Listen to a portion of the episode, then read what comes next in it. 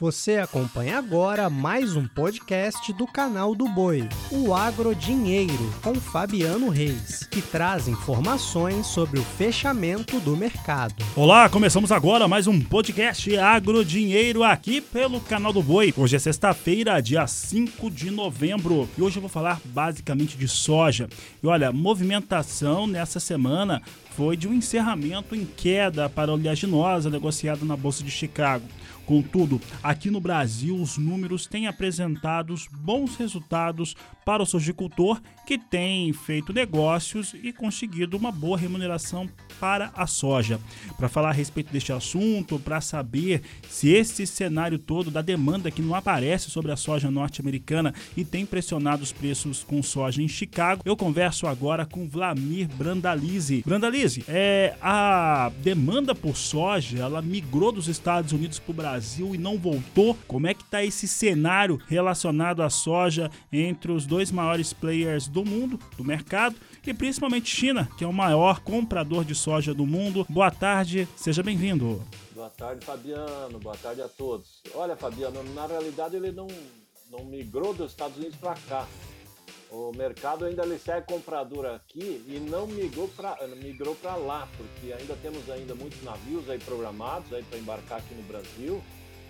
E os prêmios aqui estão favoráveis, automaticamente tem girado soja, os chineses têm comprado, dá para ver que os números que a gente tem mostrado em embarques, aí quase 3,3 milhões de toneladas embarcados em, ali no mês de outubro, agora passado, eles dão sinais aí que continua puxando, e a maior parte vai para a China, enquanto isso os negócios na China, lá nos Estados Unidos, estão muito lentos esse ano, né? Se a gente voltar um ano atrás, eles compravam aí volumes muito grandes, era 4, 5 milhões de toneladas aí que eles compravam em pouco tempo lá.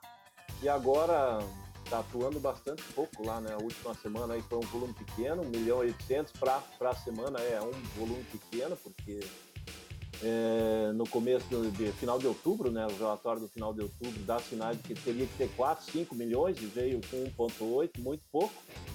E eles compraram mais de 2 milhões aqui, então é sinal de que enquanto tiver o pessoal liquidando o estoque aqui no Brasil, eles vão levar. Provavelmente esse mês ainda de novembro, depois vai acalmar, né? Mas em princípio isso é positivo aqui, Fabiano, para o mercado brasileiro que vai liquidando o que tem nos armazéns com boas cotações. Né?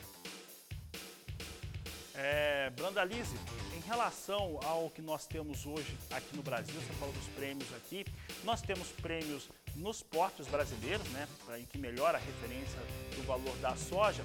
E quando eu estou vendo o alinhamento dos preços médios que nós tínhamos na mesmo, no mesmo período do ano passado, os valores atuais eles estão menores. O que ocorre no mercado? Como interpretar esse cenário, Brandaliza? Olha, hoje basicamente é porque se a gente for olhar, comparar com um ano atrás, é, o nível de Chicago hoje ele é muito maior, né? Um ano atrás ele estava na faixa de 8 dólares e meio, né? Um pouco mais. Então essa condição aí obrigava a pagar prêmios maiores que 200 pontos, né? Hoje na faixa 130, 140, trabalhou aí na última, nas últimas semanas até 170, mas o fator importante é que é no global, no, no, no geral, as cotações ainda estão muito atrativas para o produtor aí, quando a gente pensa em dólares, né? os níveis em dólares estão bons e os níveis em reais também, né? Em função do que o real, né? Hoje não dá nem para comparar, né? Um ano atrás era na faixa de 90 reais nos portos e hoje é, os negócios da semana aí foram na faixa de 165 até 170 reais teve negócios. Então nós estamos aí quase o dobro do valor em reais do que era um ano atrás.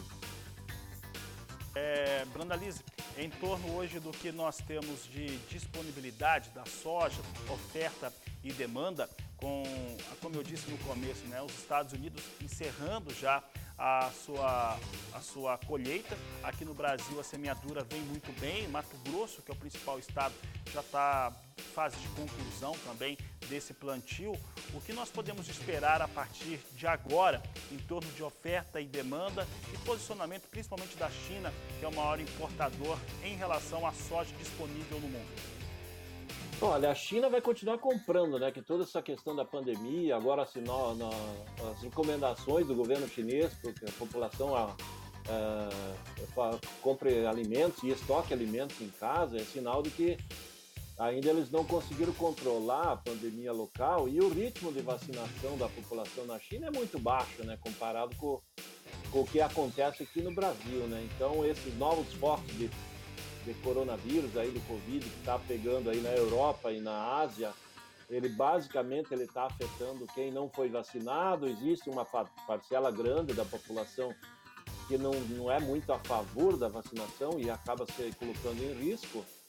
Então, mas os chineses devem comprar muito forte para ter estoques. A ideia principal do governo chinês é carregar estoques de passagens maiores e eles precisam comprar ainda até a virada do ano novo lunar deles lá em fevereiro mais de 20 milhões de toneladas e eles provavelmente de agora em diante eles vão começar a pesar, pegar um pouco mais pesado lá nos Estados Unidos.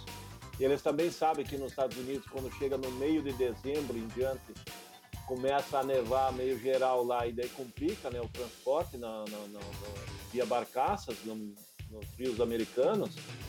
Então eles têm poucas semanas para agir lá, senão eles vão ter que esperar aí para depois do inverno. Então eu acho que ainda vai ter movimento, ainda tem fôlego para o mercado se mostrar um pouquinho melhor, acima de 12,5, com olho aí talvez perto de 13, porque as cotações são atrativas para os chineses. O nível atual aí de 12 dólares e pouco aí que nem está girando hoje aí, mais prêmio, ele chega na China competitivo, isso é benéfico porque a margem de esmagamento da soja na China ela está sendo positiva nesse momento, então tudo está a favor de novos negócios. Eles estão dando prioridade ainda para o que resta aqui no Brasil, já não resta muito e provavelmente não tem muita alternativa para eles, vão ter que entrar no mercado americano. Eles adiaram o máximo possível a entrada no mercado americano também, porque tem uma briga grande, né? Está ocorrendo aí com a, a, a, a COP26 aí, né? A Conferência do Clima, e certamente americanos e chineses um bate de frente com o outro, né? Então, e os chineses, como eles dependem de muita compra de soja americana, eles acabam usando isso aí para retardar um pouco também com essa questão política, né? É uma guerra política e nessa guerra política a vantagem é que o Brasil sai pela lateral e continua ganhando, né? Nós continuamos exportando Dá para ver que nós já estamos com um recorde acumulado, mais de 84 milhões de toneladas no ano, e complexo soja aí quase 102 milhões de toneladas. Então vamos parar com o histórico e a grande questão é que os chineses que seguem como grandes compradores. Está certo, Brandalize. Um grande abraço a você, um ótimo final de semana. Conversei com o Vlamir Brandalize, sempre um grande parceiro aqui nosso do canal do Boi, sempre trazendo informações importantes para o mercado de grãos. E olha, eu vou trazer o encerramento da soja em Chicago então. Soja, eu já falei, fechou em queda, semana em queda e essa sexta-feira também. Posição de novembro, com 11 dólares 91 centes o bushel, essa posição já está migrando os contratos para janeiro, queda de 1,51%.